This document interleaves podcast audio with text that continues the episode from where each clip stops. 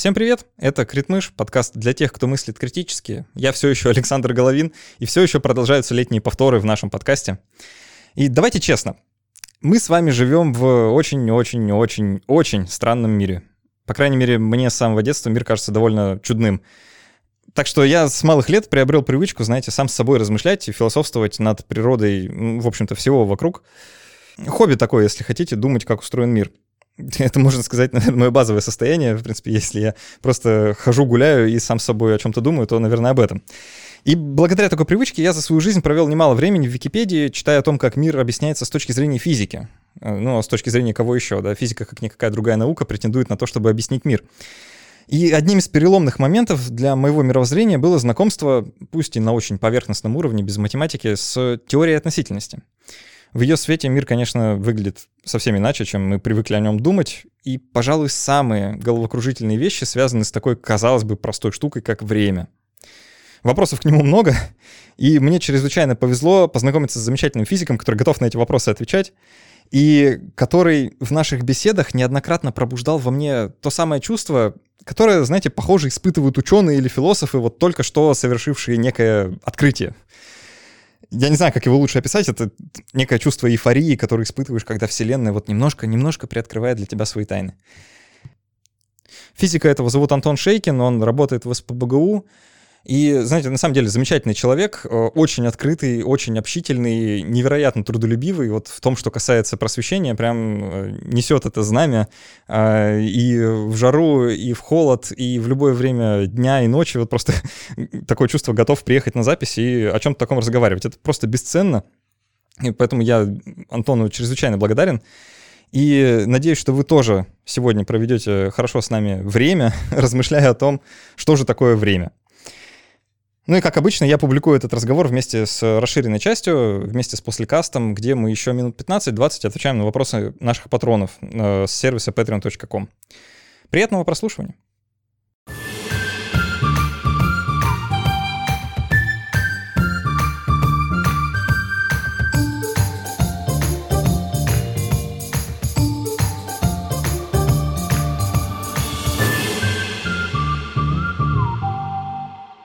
Когда подготовился к этому выпуску, я много всего пересмотрел, перечитал, попытался освежить как-то свои представления о том... Как и я. Что же такое время и а, какие есть научные изыскания на этот счет. А, давай, правда, попытаемся начать с того, что дадим хоть какое-нибудь определение или расскажем, как, э, ну, вообще, как ученые рассказывают, как ученые говорят, что это такое, вот, мне кажется, тут стоит начать с некого дисклеймера. Ага.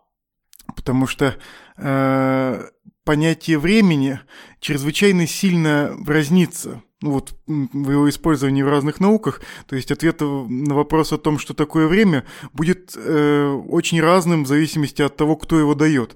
Физик, э, биолог, там, социолог, философ, кто угодно.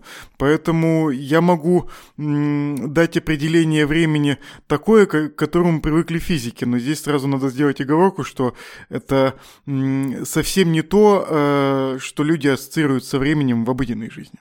А, ну, давай, э, скажи, что как э, физики Ну вот, э, опять же, без особой строгости формулировок, я бы сказал, что для физика время — это параметр изучаемой им системы, при помощи которого он отслеживает изменения и эволюцию остальных параметров системы.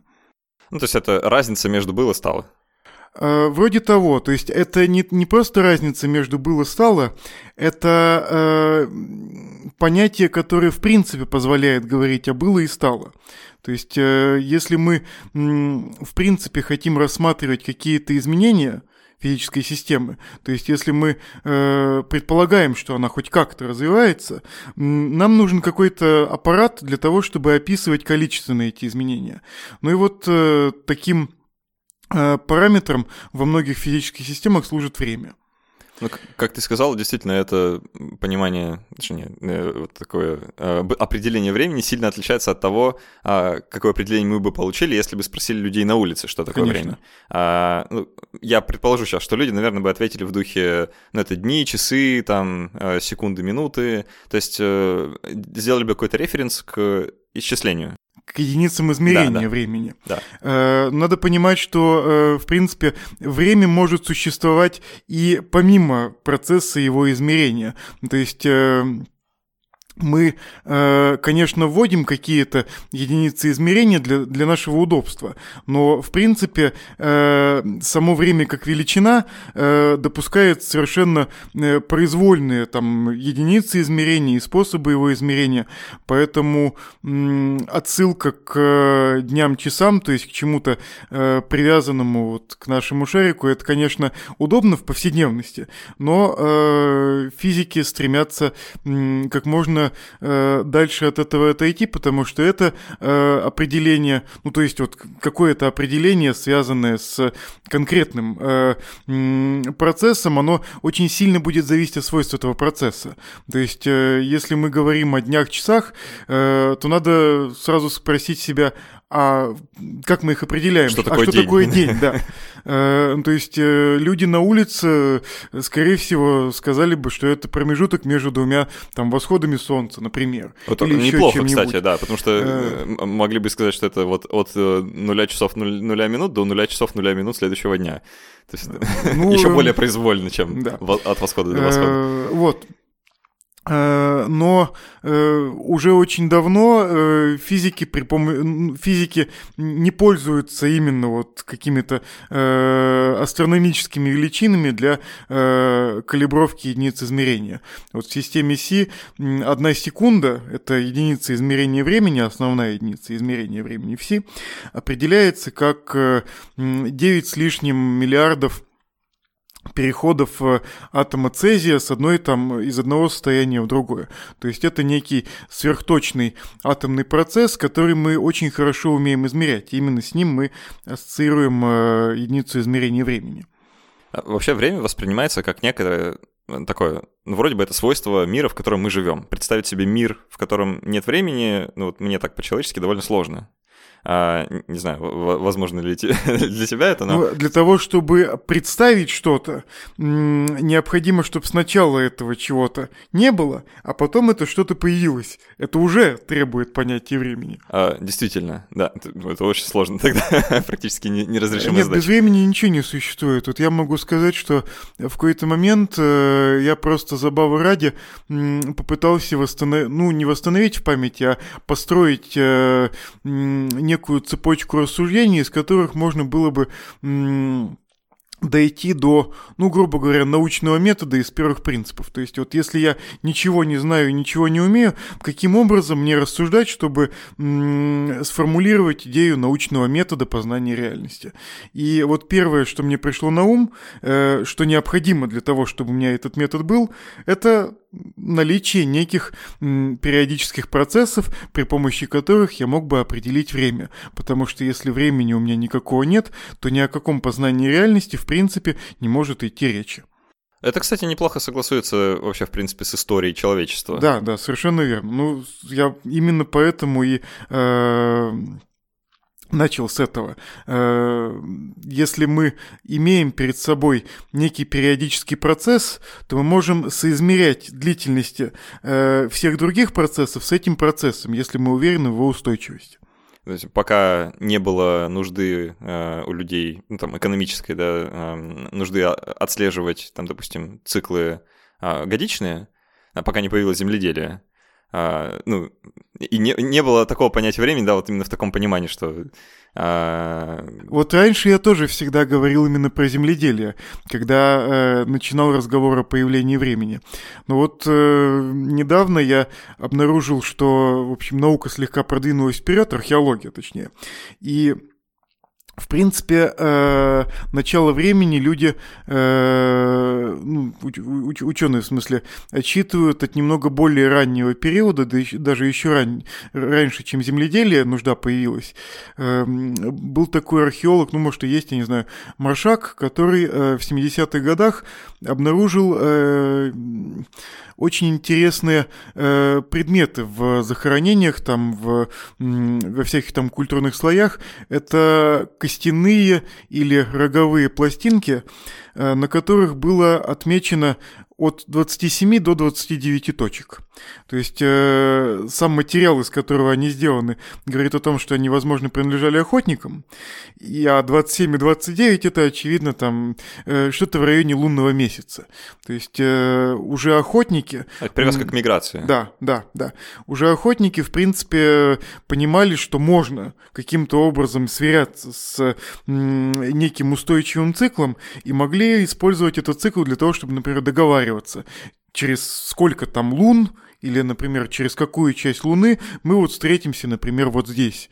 И это говорит нам о том, что, ну, в принципе, для любого человеческого занятия, которое требует координации, ну, это в первую очередь, конечно, земледелие, потому что оно требует очень большой координации усилий многих людей, и, ну, довольно точного определения сезонов. Э, но даже и охота, она тоже требует координации людей и определения времени, ну, с большей точностью, чем просто там утро, день, вечер, ночь. Необходимо время. Ну, а тем более для науки.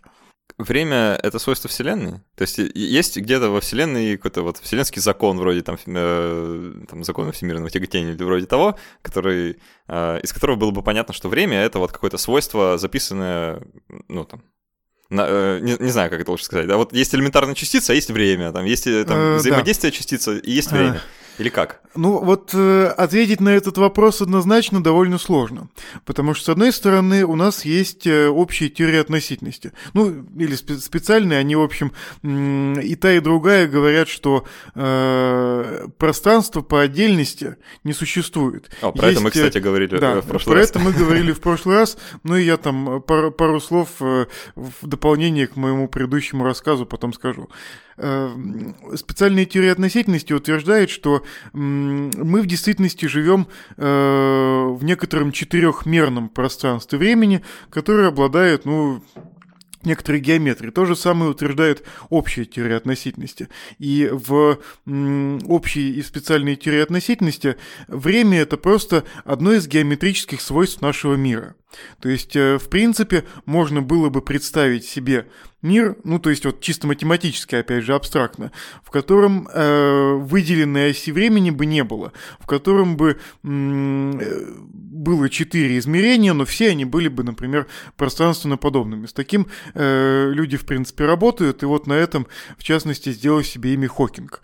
То есть вот э, Хокинг значительную часть своих э, трудов э, посвятил так называемой евклидовой гравитации, в той, в которой все четыре измерения пространства, они пространственно подобны. Э, ну вот э, почему-то мир наш так устроен, что э, какая-то выделенная времени подобная ось в нем есть. Но вот сказать, что есть какой-то закон или процесс, который управляет его течением, пожалуй, нельзя. Именно вот с позиции общей теории относительности, потому что э, она обладает одной чрезвычайно неприятной для физиков особенностью. В ней можно произвольно задавать время. То есть э, я могу определить э, координату t вот этого там пространства времени одним образом, а могу определить другим образом. И Эйнштейн говорит, что в этих двух определениях для физики не будет совершенно никакой разницы. То есть э, все уравнения общей теории относительности будут э, сохранять свой вид вне зависимости от того, что именно мы считаем временем, как мы его параметризуем. То есть э, оно вроде как есть, но э, четкого определение, ну то есть вот выделенной оси времени э, во Вселенной, ну если рассматривать ее как целое, по-видимому, не существует. А, вот как ты сказал, можно подумать о времени как о такой четвертой координате. Да, там, э, услов... Ну, с некими особенностями, да, ну да, да. Вот как раз про эти особенности. То есть, условно говоря, назначая там, другу встречу в кафе, вы даете не только координаты кафе, там, а, где оно находится, да. но и время, в которое да. вы встретитесь. Да. И это вроде бы роднит время вот именно с измерением, да, вот пространства. Да. А, с одной стороны. С другой стороны, э, время в некоторой степени отличается от других пространственных величин, то есть там высоты, ширины и длины, да, э, тем, что у времени есть совершенно четкая односторонняя направленность. А, ну, кажущаяся, по крайней мере, да, то есть так называемая стрела времени или arrow of time. Да, да. А, вот э, хотелось бы об этом, то есть если там по долготе или широте мы можем двигаться взад вперед без проблем, да, я могу там присесть, потом встать, угу. и ничто меня не останавливает, то двигаться назад во времени я не способен. И это угу. говорит о том, что а, если время и какая-то пространственная э, э, характеристика, величина, да, угу. или э, вектор, э, то вот он такой однонаправленный. И... Вектор, компоненты. Компоненты, да, да. То вот он направлен исключительно в одну сторону, что его выделяет. Э, ну, это не э, само время направлено в какую-то сторону. Время я могу направлять куда угодно. Направление физических процессов, которые мы сверяем вот с этим временем, будет э, каким-то выделенным, фиксированным. Вот интересное различие. Э, ну вот я, я бы сказал так. Э, вот есть, э, есть вот эта вот координата t, э, и вот, например, законы ньютоновской механики э, э, совершенно не чувствуют замены, например, t на минус t. Вот ньютоновская механика, просто вот эта вот обычная классическая механика, которую мы проходим в школе, э, она, обрати... она обладает обратимостью по времени. И если процесс шел в одном направлении, то нет никаких препятствий для того, чтобы он и в другом направлении мог идти. То есть эм, я бы сказал так, вот с точки зрения чисто геометрии, э, можно было бы не делать различий между направлением по времени туда и направлением по времени обратно. Но так сложилось, что э, есть кроме геометрии вот, вот этого пространства времени, в нем есть еще какая-то материя, в нем летают частицы, в нем там поля какие-то определены. И вот Э, свойства вот этих вот э, частиц и полей, ну то есть материи в целом, э, таковы, что запрещают ей движение назад во времени. То есть, опять же, с определенными оговорками, но вот геометрия пространства-времени гласит, что если тело какое-то двигалось вперед по времени хотя бы в течение какого-то его промежутка, то оно обратно двигаться уже, ну вот э, если локально рассматривать, без всяких там машин времени и червоточин, про которые, наверное, мы, ну, чуть-чуть позже, ну, обязаны будем поговорить. Э, вот. Если... Будущее покажет. Если вот э, рассматривать обычное, там, вполне себе там плоское, без всяких особенностей, ну или слегка искривленное там пространство-время, то тело, которое хотя бы сколько-то двигалось э, вперед по нему, оно назад уже двигаться не сможет. Это означает, что оно просто существует в такой области пространства-времени, которая отвечает увеличению координаты t. А, хотел бы сказать, что понятно, но ну, э... немножко непонятно все-таки.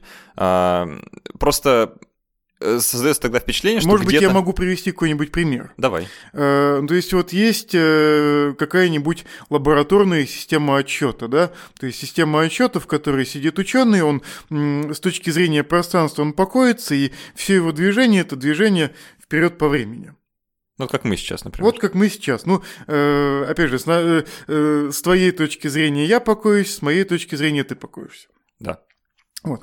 Э, в принципе, можно переходить в другие инерциальные системы отсчета. То есть я могу там, допустим, выйти отсюда, сесть на какой-нибудь автобус и поехать. Тогда я начну двигаться относительно тебя с какой-то скоростью, и специальная теория относительности будет тебе говорить, что мое движение по времени ты будешь фиксировать как отличающееся от твоего. Э, ну вот эм, оказывается, что и с даже вот и с точки зрения классической механики, и, ну и как вот с точки зрения э, специальной теории относительности, невозможно так сменить вот систему отсчета, чтобы для тебя мое направление движения по времени изменило знак. Ага. То есть э, причинность – это некое фундаментальное свойство нашего мира. Ну, можно сказать, что это аксиома. То есть мы предполагаем, что причинность, ну вот, по крайней мере, локально в нашей Вселенной есть. То есть мы видим Землю, и мы не видим вокруг нее абсолютно никаких признаков нарушения причинности. Это означает, что, ну вот, э, опять же, локально э, мы м, знаем, что м, все объекты движутся в каком-то определенном направлении по времени. Но э, понятие стрелы времени э, появляется не на этом уровне, потому что м, в принципе, вот как я уже сказал, механика допускает и обратимые процессы. То есть э, вот какой-нибудь там э, предмет я уроню со стола, в принципе, могу поднять и опять положить. Э, и с точки зрения механики э, ничего э, противоестественного вот в обращении этого процесса нет. Ну, то есть, например, предмет упал на пол, ну и при его падении там выделилась какая-то энергия, допустим, да, я могу теперь вот эту же энергию взять, э, ну, каким-то образом ее собрать и использовать для перемещения предмета обратно. То есть, в механике это все вполне себе допустимо. Понятие стрелы времени со всей очевидностью возникает, когда физики начинают начинают рассматривать не механические, а, скажем, тепловые процессы термодинамические. Энтропия. есть, да, да, да, а она самая. То есть э, э, направленность самих физических процессов э, возник, возникает, когда мы рассматриваем системы, состоящие из очень многих частиц, ну то есть вот такие, как на самом деле мы с тобой, э, и обнаруживаем, что э, почему-то э, некоторые процессы могут идти э, только в одном направлении направлении, если не прилагать каких-то усилий по ну, вот, изменению этого направления. То есть, если я э, поставлю чайник на огонь и вскипячу его там до 100 градусов, то я, э, в принципе, мог бы себе представить такой процесс, при котором молекулы воздуха шоркаются об этот чайник еще сильнее и нагревают его до температуры выше 100 градусов, а сам воздух э, от этого остывает, окружающий. И это, с точки зрения механики, это, в принципе, не невероятно. То есть, вполне может быть такая молекула, быстрая, которая ударится об этот чайник и передаст ему еще немного э, энергии. Но вот э, оказывается, что если молекул очень много, и если мы знаем, что в среднем они вот в этой комнате имеют вот такую скорость, то процесс, при котором на протяжении ощутимого количества времени об этот чайник будут биться только быстрые молекулы, а медленные молекулы будут кучковаться где-то э, в углах комнаты, будет чрезвычайно маловероятным. И именно э, так и возникает стрела времени. Мы м- видим, что какие-то физические процессы, хотя и в принципе допускаются общими законами нашего, существования, являются чрезвычайно маловероятными. Тут, тут иногда приводят такой тоже довольно красочные примеры, э, вроде э, если представить себе заснятое на видео, там, допустим, движение маятника, угу. то его можно развернуть в обратную да, сторону да, по времени, да. и вряд ли кто-то заметит разницу. Никакой разницы. Ну, по сути, нет, да. А, ну, вот как ты сказал, да, там, в плане классической механики, по сути, одно и то же. Да, да, а, да. Просто поменяли знак, но ничего страшного. А если представить себе видео, где человек там разбивает яйцо, выливает его в миску, да, если его развернуть, где не получится, что яйцо собирается... Это будет чрезвычайно неестественно. Вот, нам сразу покажется, что здесь что-то не то, да, или там, допустим, пищевой краситель в воду капаешь, да, да а в обратном порядке порядке получается, что пищевой краситель из воды внезапно собирается, формируется в каплю, да. влетает вверх э, в пипетку. А, сразу становится понятно, что а, вот этот процесс сильно, ну, именно однонаправлен, да, и он, э, судя по всему, или не может идти в другую сторону, или, по крайней мере, это, это какая-то такая вот очень противоестественная штука. Э, ну вот идти-то в другую сторону ему ничего не запрещает, но если мы будем сидеть и ждать, пока он пойдет в другую сторону, мы, скорее всего, не дождемся. Э, то есть э, вот эта вот стрела времени возникает, э, когда мы рассматриваем процессы, управляемые уравнениями определенного типа. То есть вот математически я бы сказал, что стрела времени возникает, когда мы рассматриваем эволюционные уравнения, да, то есть вот в физике есть уравнение динамические, как вот закон Ньютона, он второго порядка по времени, и э, э вот э, уравнения классической механики обратимы, ну, в том числе и потому, что в законе Ньютона фигурирует ускорение, вторая производная. А, вот, например, уравнение теплопроводности, которое управляет, или уравнение диффузии, которое управляет расплыванием пищевого красителя, они эволюционные. В них только одна производная по времени, то есть э, в них фигурирует скорость процесса и характеристика самого процесса, а ускорение процесса не фигурирует. И вот математически, да, и уравнение Шрёдингера, например, вот такого же типа. Поэтому, э, ну вот в механике имеется, например, то, что называется, в квантовой механике имеется то, что называется расплывание волнового пакета. Если у вас частица какая-то квантовая где-то в какой-то момент находилась, и была затем предоставлена сама себе, то вероятность ее обнаружить будет э, расплываться по пространству, то есть э, чем больше времени пройдет, тем э, в большем куске пространства я с ненулевой вероятностью смогу обнаружить эту частицу. И вот этот вот процесс ну вот я бы не сказал, что является обратимым по времени в обыденном смысле. Ну, грубо говоря, я ее поймал, потом отпустил, она, ну вот, э, уже неизвестно, куда улетела через какой-то промежуток времени. То же самое с красителем. Э, капля у меня была совершенно в определенной точке, вот э, стакана воды, куда я ее капнул, а через там минуту я уже совершенно не знаю, где вообще происходило вот начало этого процесса, какие были характеристики. То есть математически наличие стрелы времени – это свойства уравнений, которые описывают некоторые процессы. То есть некоторые процессы обратимы, потому что э, уравнения, описывающие эти процессы, э, допускают смену знака там, решения, а некоторые нет. Слушай, а давай немного разберемся с масштабом. А, просто я где-то читал, что вот эта стрела времени, которая направлена только в одну сторону, а, это имеет смысл для каких-то макропроцессов, ну, условно, макропроцессов, а при э, спуске там на уровень элементарных частиц или там э, на уровень да. квантовой механики, там все становится как-то странно, и там вроде бы возможно, э, что эта стрела может быть направлена и в другую сторону. Если ты можешь вообще кратко ответить. Э, ну, кратко, кратко, пожалуй, не возьмусь. А, ну, э, Я могу только сказать, что ну вот опять же, если мы э, частицы ловить не пытаемся, если мы не делаем процессы измерения никакие, то есть вот э, Процесс измерения в квантовой механике – это процесс необратимый. То есть, когда мы измеряем какую-то характеристику квантовой системы, то, ну вот, с точки зрения там, э, людей старой школы, которые придерживаются там копенгагенской интерпретации, происходит то, что называется коллапс волновой функции. Вот эта вот расплывшаяся вероятность сразу локализуется, и мы говорим, что частица вот здесь. Вот это вот необратимый процесс.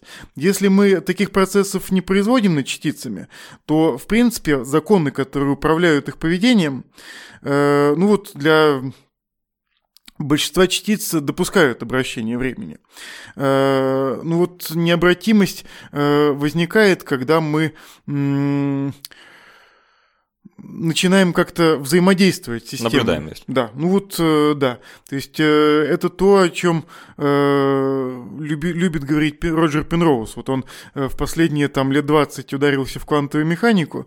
Ну и вот у него там много мыслей, ну не все из них разделяются профессиональным сообществом, но есть э, мысли, которые вполне разумны. То есть вот на самом базовом уровне строения вещества, ну, то есть там в квантовой механике, механике есть э, два процесса. Первый процесс э, это просто эволюция по времени какого-то э, состояния, а другой процесс это измерение, производимое над этим состоянием.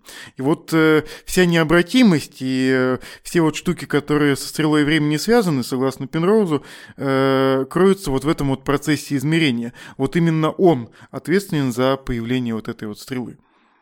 А, давай немного поговорим о восприятие времени, потому что да. э, физика физикой, да, это, и все, это совершенно верно. Э, квантовые процессы квантовыми процессами, но то, как мы воспринимаем время, оно, судя по всему, не сильно, не всегда, по крайней мере, зависит там от уравнений. Э. Я больше скажу, оно практически никогда не зависит от уравнений. Вот э, э в чем критическая ошибка Пенроуза? Почему его считают, ну, более-менее аутсайдером те, кто занимаются проблемой помимо него. Потому что он пытается связать глубинные свойства времени со свойством нашего сознания. Ага. А время, которое э, измеряют физики, о котором говорят физики, ну вот мне кажется, что к времени, которым оперирует человеческое сознание, к субъективному времени, э, в принципе, может не иметь никакого отношения и не обязательно может быть связано с ним. Э, ну вот это на самом деле был знаменитый спор между Эйнштейном и Бергсоном. То есть э, и тот, и другой претендовали на некое понимание природы времени. Э, Эйнштейн говорил о том, что время, вот теория относительности, это некая физическая величина, которую как-то можно измерять, течение которой можно изменять там переходами в разную систему отчета. Бергсон говорил, что то, что я вот как существо сознающее, воспринимаю как время, вот с этими всеми буковками никакого, ничего общего не имеет. Ну вот э, ни тот, ни другой не смогли друг друга переубедить, э, ну и вот э, именно с разногласием по поводу времени э, было связано в значительной степени неприятие теории относительности многими философами. То есть философы считали, что это они вправе говорить о времени, ага. потому что время это, ну, то есть э, конституирующая какая-то величина, ну не величина, а конституирующее понятие, связанное с человеческим сознанием. Э, ну и вот, причем тут физика вообще? Да, да, причем тут физика. По какому праву вот эти вот невежественные э, счетоводы лезут в нашу науку? Ну, в чем-то в чем-то они правы. Просто а, у большинства людей, я уверен, есть некоторый опыт, э, ну вообще у всех людей есть опыт взаимодействия со временем, да, как вот его восприятие. Конечно, конечно. А, но у многих людей найдется там пара примеров э, в жизни, когда они понимали, что их восприятие времени изменяется. Угу. И как раз вот э, за счет э, ну, внимательного рассмотрения тех моментов в жизни, когда течение времени субъективно меняется, можно понять примерно, как мы его воспринимаем, да? Да, да, а, да. Вскрыть вот эти внутренние механизмы, как внутренние часы работают. А, ну, ни для кого не секрет, да, что когда тебе лет 6... Я вот просто помню, у меня был период, вот, правда, мне было, наверное, лет 5 тогда, я решил раз и навсегда для себя определить, сколько это 5 минут. Вот, я сел просто в коридоре э, напротив э, настенных часов, э, ну, просто часы со стрелкой, да, я что как раз время учился определять, полезное было упражнение. Я сел напротив него и решил, что я просижу здесь ровно 5 минут, пока вот стрелка не передвинется с нуля до 5. Mm-hmm. Это была вечность просто целая, 5 минут это очень много показалось мне, а, вот, а потом... А вот как ты думаешь, почему? А, вот, хороший вопрос. Ну, контрпример, да, там потом я вышел по поиграть, там еще что-то поделать, 5 минут пролетело незаметно.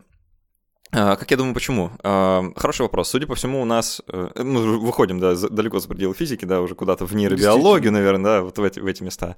А, судя по всему, у нас э, есть в голове некоторые внутренние часы, которые отмеряют, ну, с каким-то тактом, да, и вот эта тактовая частота, ну, вообще, это частота, с которой происходит отмерение э, времени, оно подвержено влиянию самых разных факторов.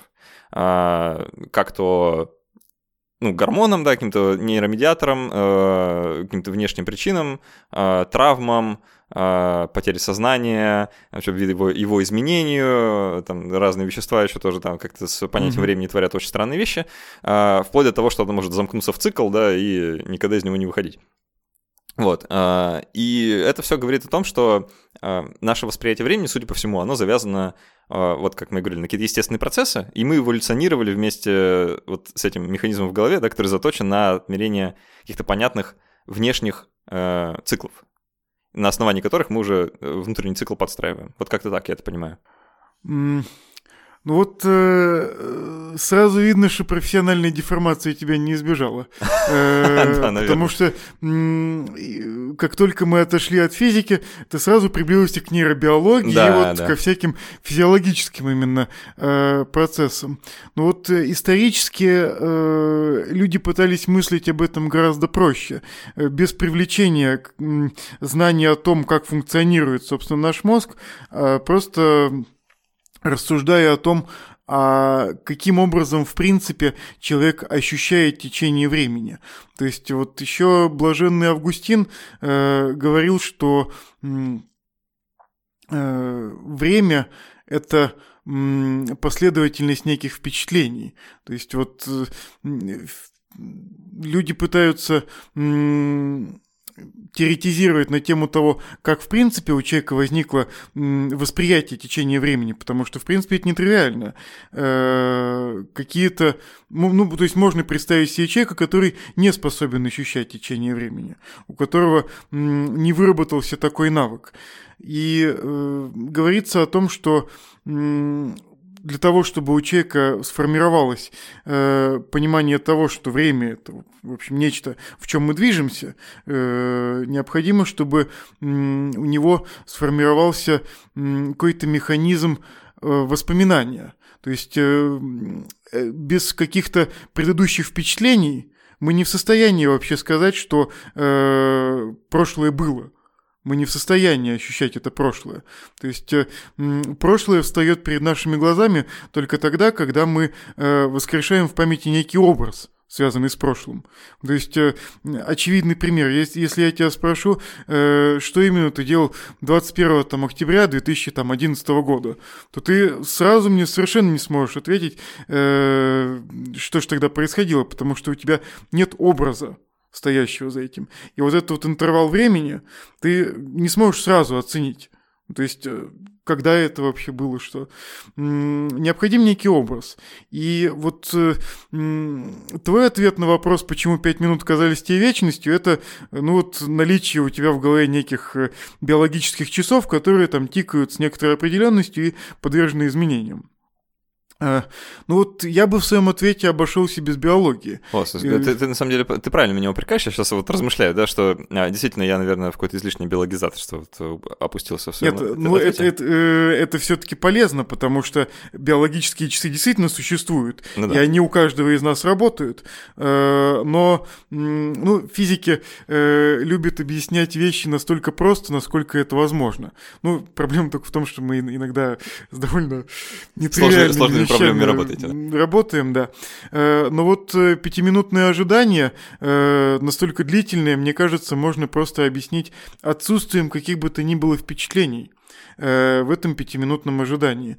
То есть эм, Эйнштейн вот по э, схожему поводу говорил, что вот, мол, относительность времени можно объяснить очень просто. Э, час, проведенный в приятной компании, пролетит как пара минут, а пара минут на горячей печке покажутся вам вечностью. То есть... Э, если человек сидит э, на горячей печке, то у него почти нет никаких впечатлений, кроме того, что ему страшно больно.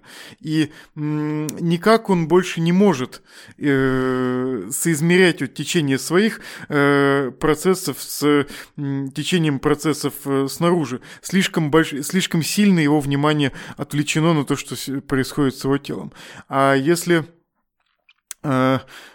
человека не слишком сильно отвлекает сам процесс ожидания. Если вот он, если его э, разум не занят отсчетом вот этих вот пяти минут, то он открывается новым впечатлением. То есть, грубо говоря, если бы ты э, не сидел в коридоре и не ждал, когда кончится пять минут, а рассматривал бы обои, например, вот с целью там что-то увидеть в них, какой-нибудь узор или что-нибудь в этом роде. Именно то, чем люди обычно занимаются, да. когда им нужно ждать. Да. Ну вот, ну или там читают освежитель воздуха. Да-да-да. Э, что-то в этом роде, да. То для тебя пять минут прошли бы гораздо быстрее. То есть, э, чем больше впечатлений каких-то, тем активнее наш мозг на них, на них реагирует. Ну, или, опять же, если отойти немножко от биологизаторства, наша душа или там, наше сознание. И э, тем труднее э, от, то, точно отмерять время. Вот если есть э, какой-то четкий периодический процесс, то есть тикание часов, можно просто считать. И тогда э, проблема определения пяти минут э, э, решится сама собой. На протяжении всех этих пяти минут тебя будет сопровождать некий ритмичный процесс, и ты в каждую секунду будешь осознавать, где, в какой части этого процесса ты находишься. Э, но если вот какого-то ритма нет, то приходится полагаться на последовательность образов, которые вот перед нами рисует мир. И ну, если, этих, если эти образы не возникают, то... Ну, или он один и тот же. Да, или он один и тот же. То есть вот э, это на самом деле тоже очень э, важное требование к какому-то процессу, при помощи которого мы определяем время. Он, во-первых, должен быть достаточно периодическим, то есть он должен повторяться с какой-то э, частотой, э, но э, одновременно должна допускаться э, некая возможность изменения характеристик этого процесса, хотя бы небольшая. То есть звук тишина, звук тишина, например. Потому что если я не чувствую, что хоть какие-то изменения происходят, например, непрерывный звук, то есть это же тоже процесс, который как-то длится. Но э, если я не чувствую изменчивости вообще, я с этим процессом не смогу синхронизироваться. Да, толку от него нет. Да, то есть это должен быть периодически некий процесс, в котором нечто изменяется. Ну вот э, любят говорить, что э, поэтому, наверное, в формировании понятия времени для человека в первую очередь сыграл роль слуха, не зрения, потому что э, периодические процессы, которые предстают перед нашими глазами, в принципе, ну, немножко труднее организовать, чем какие-то ритмичные звуки. Ну, грубо говоря, я могу там бить в барабан, да, это будет некий ритмичный процесс. И этот ритмичный процесс э, будут э, воспринимать там все окружающие меня. Э, а если я буду там, допустим, махать руками там как-то э, или каким-то образом зрительно привлекать к себе внимание, то меня будут воспринимать не все а только те, вот, кто случайно вот э, наткнется, на, взглядом, наткнется да. взглядом на меня. То есть Э, главное в том, чтобы мы могли более-менее точно определять время вот э, при помощи нашего внутреннего какого-то ощущения, это вот наличие некого воспринимаемого ритмичного процесса. Ну и вот когда ты сидел в коридоре, часы у тебя, скорее всего, не тикали. Ну да. А, слушай, сейчас буду немного реабилитироваться. Теперь mm-hmm. э, давить в сторону того, что восприятие времени это исключительно социальный конструкт. Э, так, чтобы для баланса. Э, просто э, такое размышление меня посетило. Вот, опять же, сравнивая время с другими измерениями пространства. Есть разные способы отмерить расстояние. Да, есть более-менее общепринятые, вроде метров, километров. Да. Есть менее общепринятые, вроде футов, фитов и вот этих прочих э, mm-hmm. английских и американских э, мер измерения, с которыми я немножко знаком в силу того, mm-hmm. что много соприкасаюсь с американской культурой. Mm-hmm. Да, я примерно представляю, что, э, там, допустим, э, 5 футов, да, что это, ну, типа 1,7 метра. Mm-hmm. Ну, так, примерно, ну, грубо, да? Ну, того, да. Дели на 3, вот это э, да. при, примерно моя формула, по которой я измеряю. То есть я знаю, что там вот 60 футов — это примерно 20 метров. Mm-hmm. И при этом я в голове могу представить, что такое 20 метров. Я представляю себе это расстояние по опыту, mm-hmm. да, я знаю, вот 20 метров это столько-то. А, но при этом представить э, вот так сходу, э, сколько это 60 футов, я не могу. Мне нужно mm-hmm. именно перевести в понятные для меня э, измерительные величины, и потом уже возникает образ. А, со временем получается, что же такая же штука, да, э, вроде бы все привыкли, что вот время мы там измеряем какими-то секундами. А, что это такое, да, ты вначале говорил, что это как mm-hmm. связано с атомом цезия, да, это вообще другой вопрос. Действительно. Да. А, и вроде бы я время воспринимаю будто бы вот этими самыми секундами.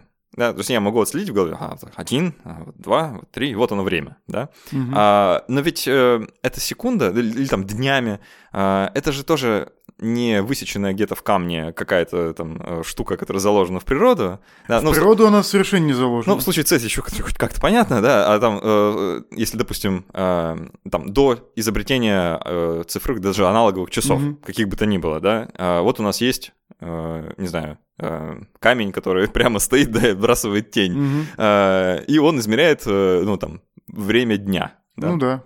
Допустим, он э, как то ориентирован к Солнцу, чтобы э, э, измерять 12 э, часов. Да, угу. 12-часовой день. А, от ну, рассвета... или клипсидра какая-нибудь. Ну, ну, ну это тоже с водой уже, э, да. сложнее. Ну да, тоже подходит. Вот. Э, с водой просто там, там более-менее можно сделать так, что э, часы будут одинаковыми. А в случае просто стоящей палки, э, которая отбрасывает тень, э, длительность часов вот этих 12 составляющих дня, она будет меняться с течением времени года. Ну, потому что Солнце, да, как относительно горизонта будет по-другому расположено. И э, длительность э, как бы этих часов, она будет там сокращаться, то увеличиваться. И если я... Ну, я могу об этом догадываться, да, как житель, допустим, вот того Смотря места... как поставить. Если вертикальный, если под углом равным углу эклиптики, то, в э, общем, Ну да, если под, направить к полюсу, да, то становится получше. А, ну, то есть сама длительность этих измеряемых мною промежутков может меняться. И из-за этого может меняться мое восприятие. То есть я буду понимать, что, ага, час, это... У меня не будет там понимания, что это вот столько-то времени, да, а это э, какая-то более динамическая величина. Понимаешь, о чем я говорю? Что, допустим, вот завтра, не знаю, выйдет э, а, новая рекомендация там какого-нибудь Всемирного комитета, и мы скажем, теперь секунда равна двум секундам. Все немножко, конечно, офигеют, а, будет неудобно, кто-то попутается, но со временем, там, спустя три поколения, мы все так привыкнем, что потом обратно уже будет не перестроиться. Э, то есть ты хочешь сказать, что если сейчас мы переназначим секунду так, чтобы она была равна двум секундам, то через три поколения невозможно будет найти человека, который бы сказал, чему секунда в действительности равняется. Но так? было бы сложнее ее отмерять внутренне. Вот. Да. Э, Просто ну, опыта не было бы взаимодействия. Ну, я бы тут сказал так. Э, само время не является социальным конструктом. Социальным конструктом могут являться только единицы его измерения. Ну, да, да. Вот мы об этом уже чего-то сказали в самом начале. То есть э, промежуток времени от восхода до восхода это некая инвариантная величина, она не зависит от наших определений. Ну, э, опять же, в неких пределах, если мы находимся, например, севернее полярного круга, с этим будут некие проблемы. Э, но э, вопрос в том, как найти вот тот тот процесс, длительность которого является опытом всех людей. То есть э, секунда это, конечно, ну какая-то выученная вещь. Нас учат, что такое секунда, чему она примерно равна. Э, но вот есть какие-то процессы, которые, ну, опять же, есть или нет, это вот можно сейчас попытаться пофантазировать, которые имеют фиксированную длительность и, э, у, каждого, и у каждого человека в опыте имеются. То есть э,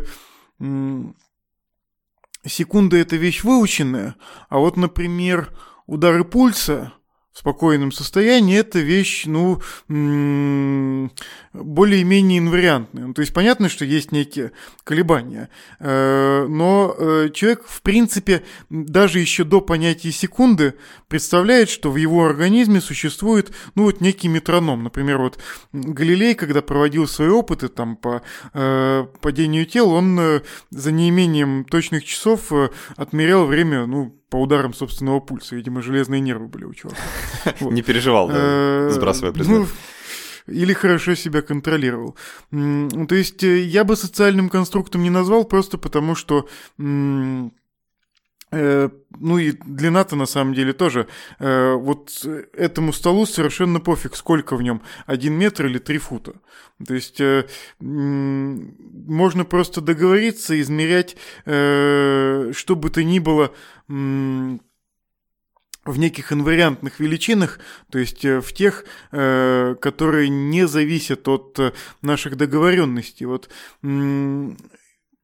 часто у людей возникает вопрос, а почему вот именно секунда, почему именно 60 там, минут, 24 часа, все такое прочее? Хорошие вопросы. Так. Да. Э, ответ не почему, потому что удобно было в какой-то момент так договориться. И единицы измерения, ну, если тот, кто их выбирает, человек разумный, выбираются так, чтобы с ними удобно было оперировать. То есть, например, э, в какой-нибудь там атомной физике люди время в секундах не измеряют, потому что, ну, это потребовало бы слишком большого там количества нулей, там, допустим, да, возле каждой единицы времени. Э, для каждой задачи можно подобрать какие-то э, вполне э, разумные единицы, они будут конвенциональными, они будут произвольными, их можно как-то переопределять, э, но вот э, если единицы времени выбраны хорошо, то переопределять ее и не потребуется. Ну, то есть э, вот с пространством это э, гораздо лучше видно, потому что вот, например, в атомной физике есть единица там ангстрема, мы знаем, что радиус атома водорода это примерно пол ангстрема.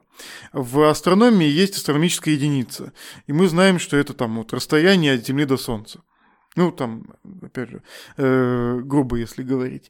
Э, и что в атомной физике, что в астрономии, вот именно эта единица э, измерения, она является наиболее естественной и, в принципе, ну, может, конечно, прийти в голову, занимаясь там расчетами астрономическими, измерять все в, в радиусах атома водорода. То есть, в принципе, это можно сделать, но э, Не очень никакой причины да. для этого нет.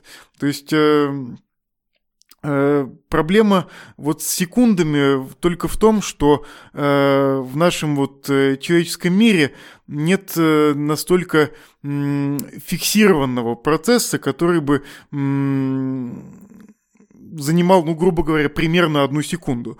Вот э, как нет и выделенного там масштаба расстояния. У нас есть вот понимание того, что человеческая жизнь это там типа, примерно 80 лет. Э, удар пульса это ну, там, э, примерно полсекунды, там, две трети секунды. И естественным для нас будет, ну, почти что все, что в промежутке.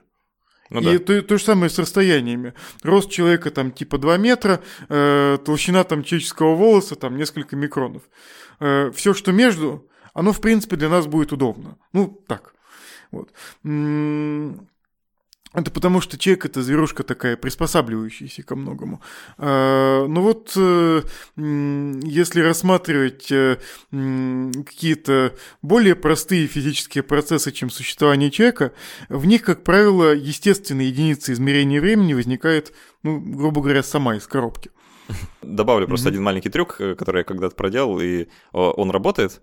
А, это касается немножко похожие, смежные темы, вот именно про восприятие времени и то, как наш мозг э, заполняет некоторые пробелы, скажем, в, в, его, в его восприятии. Если у кого-то дома есть э, настенные часы с э, секундной стрелкой, которая ходит, да, вот именно нужна секундная стрелка, Тикают. которая, да, тикает, именно секундная, то можно проделать довольно любопытную штуку. Можно э, просто находясь в этой комнате с этими часами, э, быстро перевести на них взгляд, э, просто зафиксироваться взглядом на этой секундной стрелке, и первая секунда которую эта стрелка отмерит, она будет, э, по вашему восприятию, значительно дольше, чем вторая секунда и последующая.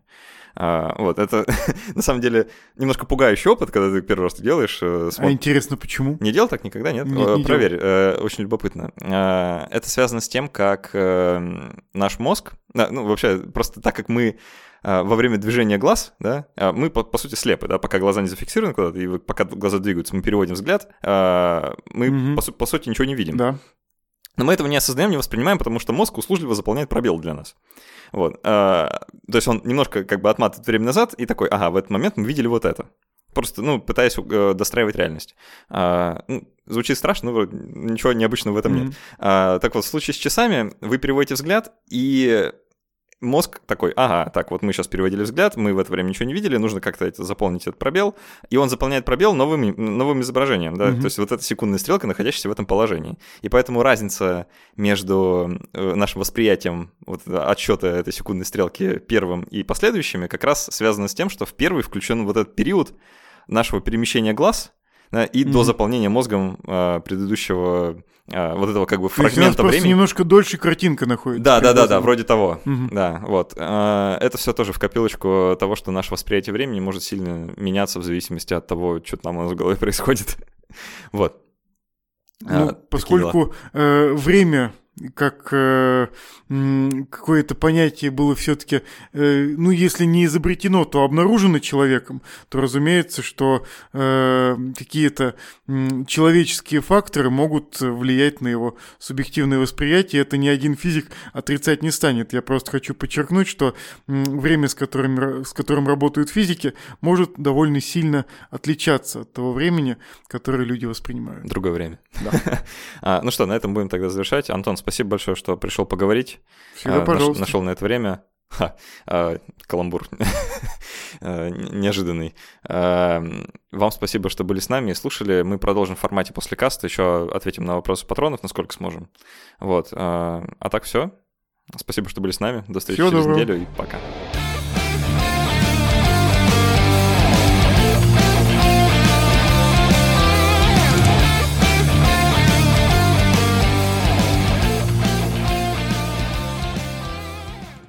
У нас несколько вопросов, я тебе их присылал. Эм, mm-hmm. Мы часть из них уже немножко затронули. Можем просто как-то до развернуть э, в какую-то другую сторону. А, Марина Шиняева задает э, самый животрепещущий вопрос, что вообще такое время, оно существует ли? А, ну, мы примерно первый, третий подкаст как раз про это и говорили.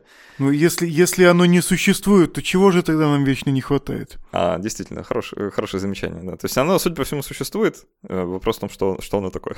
Да. Ну, опять же, ответ зависит от э, того, у кого спрашивать. Ну да. Вот в подкасте я попытался ответить на этот вопрос с точки зрения физика. А, Марина Сазонова задает вопрос, который а, мы коснулись только так вот вскользь. Да? А, почему в одном часе 60 минут, в минуте 60 секунд? Почему не сделали как с метрами? Например, 1 час 100 минут или 1 минута 100 секунд. Почему нет более крупной единицы на 60 часов, например? Так, чтобы можно было продолжать отмерять крупные отрезки времени без привязки к нашей планете. Планета не вечная.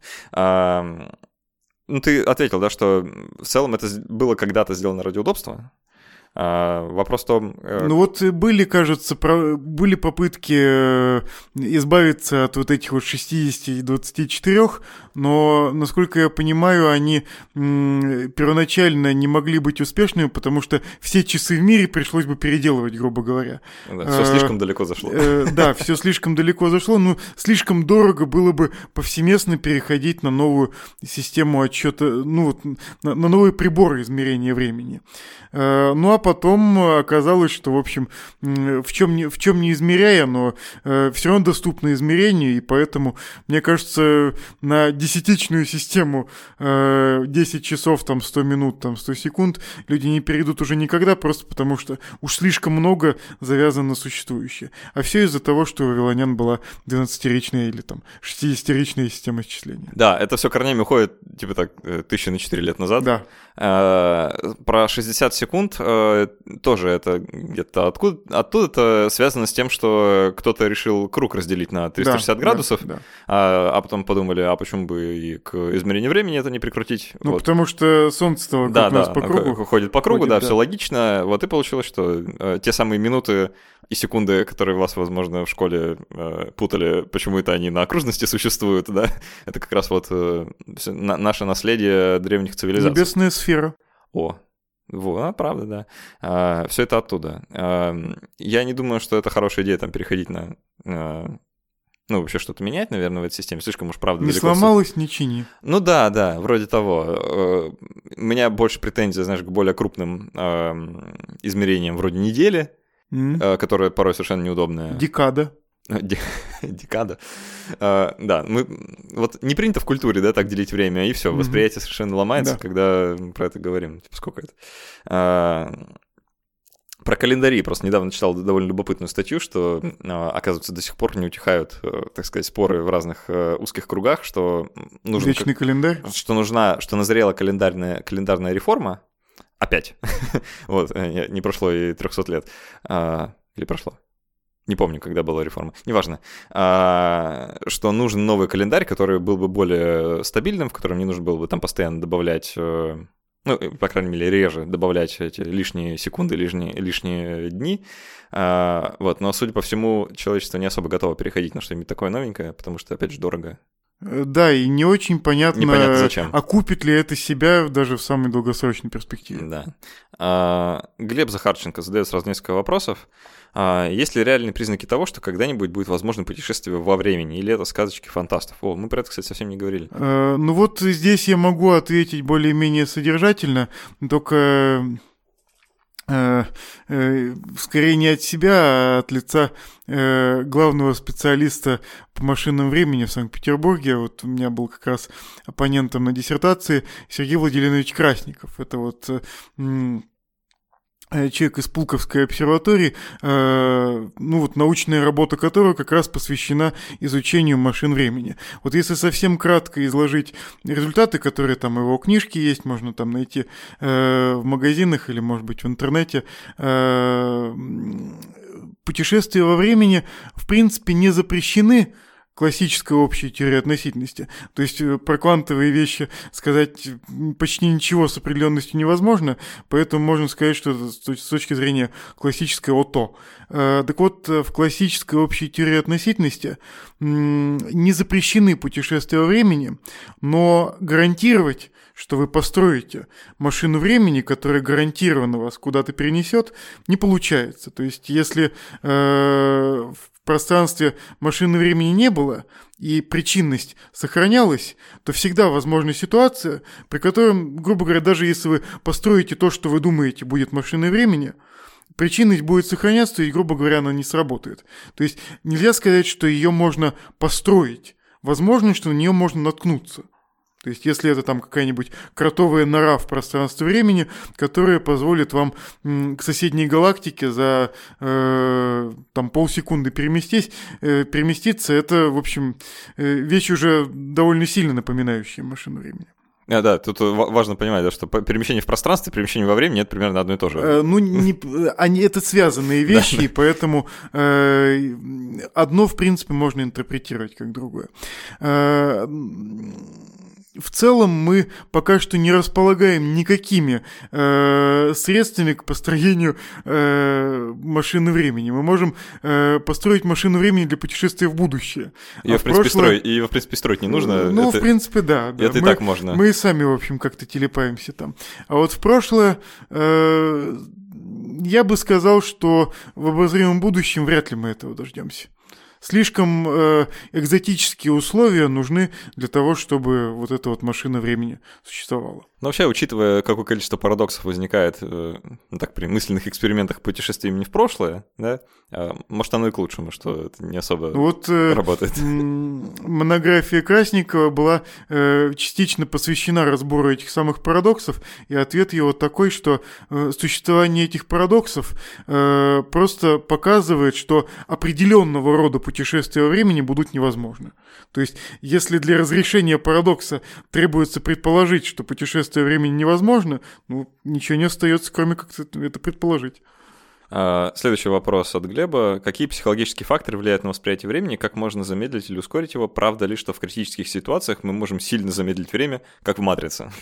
А, ну, частично Объективное течение времени, пожалуй, нет. Э, в критических ситуациях возможно, что мозг наш просто работает быстрее, и больше образов проносится перед, нашими, перед нашим мысленным взором. Ну, мы анализируем ситуацию, там, например, и э, для нас субъективно прошло больше вот этих вот интервалов, которые э, разделены образами, поэтому субъективно нам кажется, что в этот момент э, время для нас как бы замедлилось. Но с объективным течением времени, конечно, да, если кто-то будет стоять секундомером, то... не можем. Да, конечно, показания секундомера мы не в силах никак изменить. Ну, вообще, это, это правда, что в критических ситуациях люди э, за счет именно э, ну, опять же, э, возвращаясь к биологиза... биологизаторству, mm-hmm. да, а за счет выброса разных э, интересных mm-hmm. стрессовых гормонов, да, они вот входят в такое состояние, когда они а, машину поднять, перевернуть могут, mm-hmm. хотя в обычной жизни вроде не атлеты, а, и пробежать побыстрее, да, и в целом как-то они так лучше реагируют на все. Но это очень скоротечный период времени, судя по всему, мозг не может в таком режиме работать долго. А, и ну, это потому вот... что, как правило, ему это и не нужно. Ну да, да, наверное. Вот. Ну и, видимо, это энергозатратно так или иначе.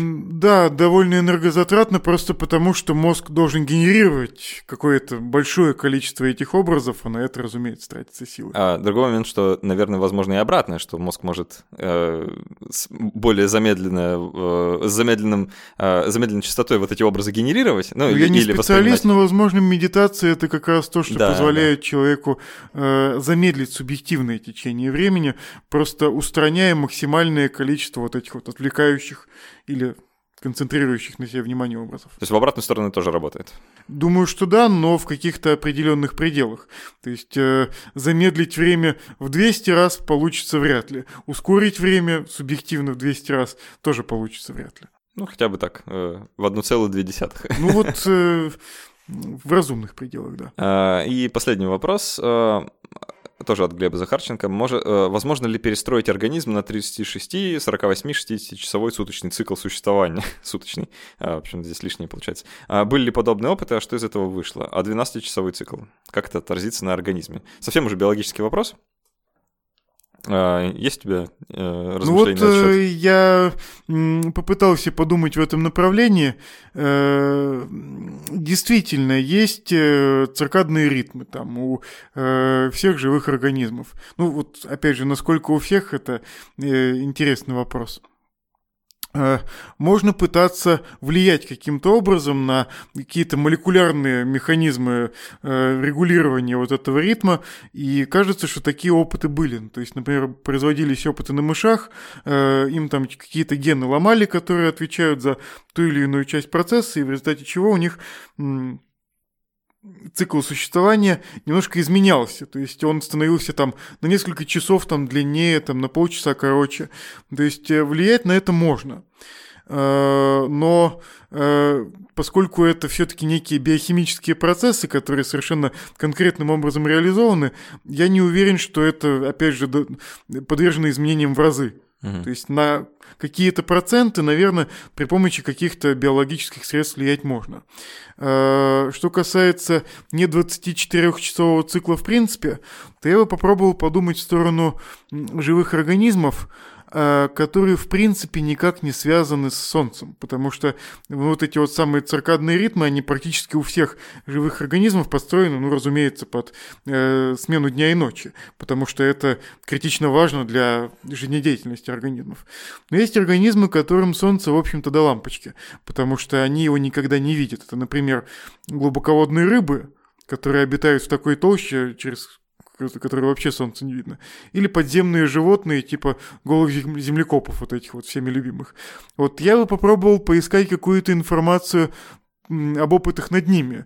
То есть э, можно ли вообще измерить э, частоту вот этих ритмов у животных, которые отвязаны, ну, в силу ареала своего обитания. Когда, а э, еще интереснее, когда-то были привязаны, да, а теперь не привязаны. Да, да, да. В да. случае землекопов. То есть я, поскольку не специалист, я могу только порекомендовать думать в этом направлении и искать какие-то исследования. А, а у меня вот такое тему. размышление. Знаешь, мне кажется, что а, само человеческое бытие, да, вот именно существование как человека, да, оно неразрывно связано э, с обращением Солнца вокруг Земли.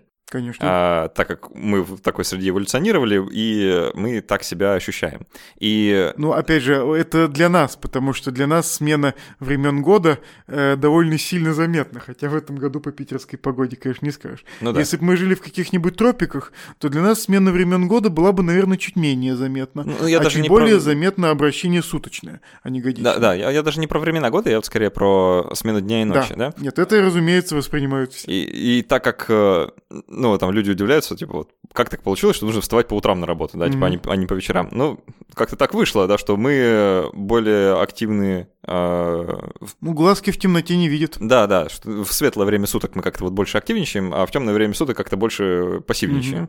Вот. И поэтому а, если пытаться перестроиться на какой-то другой э, цикл, да, то с, нужно сначала от солнца себя как-то отвязать, типа там э, улететь куда-нибудь, да, спрятаться, Да, такие закрыться. опыты, кажется, были а... по изоляции людей от солнечного света в течение какого-то продолжительного времени. Да, ну ничего хорошего из этого, по-моему, не получается, ну, кроме там некоторых проблем со здоровьем, психических расстройств, ну, или там какого-нибудь невроза. Ну, Просто... вот кажется, что продолжительность биологических часов, которые идут помимо Солнца, ну, вот продолжительность цикла, она немножко отличается от ровно 24 часов. Ну, вот я успел прочитать, что по этой причине э, изрядная часть абсолютно слепых людей часто страдает нарушениями сна, потому что э, они не могут подстраивать свои часы под э, 24-часовой цикл, и в силу того, что, ну вот, сам биологический вот этот вот э, молекулярный, там, я не знаю, как его назвать, цикл, э, в силу того, что он немножко дольше, э, промежутки сна и бодрствования, они при отсутствии синхронизации, они могут э, смещаться и куда-то угу. плавать. Вот.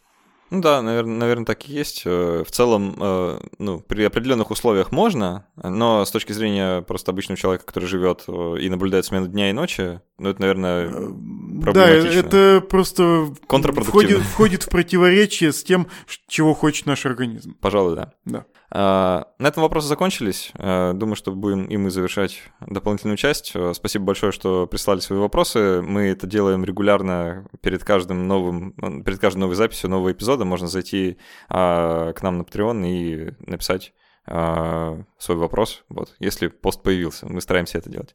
А, Антон, тебе спасибо, что задержался тоже на эту дополнительную часть, а, поотвечал на вопросы. К вашим услугам. Не совсем физически, но тем не менее, так, так даже интереснее, я думаю. И вообще, что согласился прийти поговорить. А так все, будем прощаться. Спасибо, что были с нами. До встречи через неделю и пока.